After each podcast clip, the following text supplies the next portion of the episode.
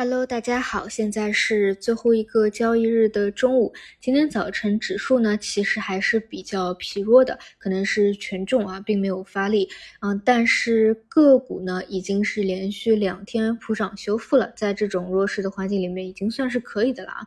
三千七百多家上涨，一千三百多家下跌，量能呢也是比较稳定。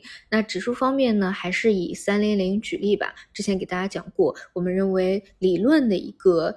低一点点位支撑啊，就上周四是跌穿过的，但是上周五就强势的修复回来了。那这一周呢，基本上还是在低位支撑附近再去做震荡，上上下下调整拉升，调整拉升。但是到现在呢，也没有有效的跌破，就认为这个位置还是可看有效支撑的。就整体的话，就是指数啊在。低位附近依旧在震荡盘整，那个股呢各有表现啊，但没有说什么明确持续性的一个主线出来。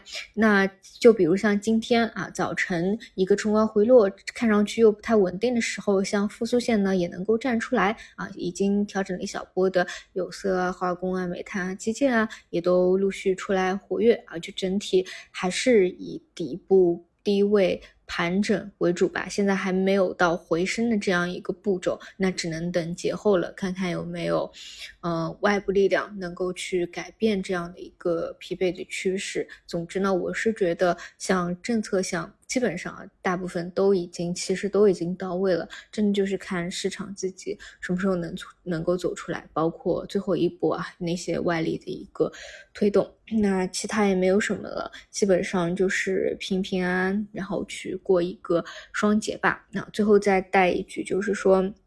嗯，就是说，呃，节假日期间啊，就是内部的话，就肯定没什么问题，有政策是偏暖的。你要是唯一的一个风险就是，呃，美股啊，外围这一边不知道会不会出什么幺蛾子。如果美股下跌比较多的话，这个可能是一点冲击。所以呢，如果你是觉得假期时间比较长，或者有杠杆资金想去做仓位风险管理的话，我觉得主要是这一点，就是呃，留有一定一定的这个呃空间。这个还是可以是有的。好的，那么以上就是今天五篇的内容，那我们就晚上收盘再见。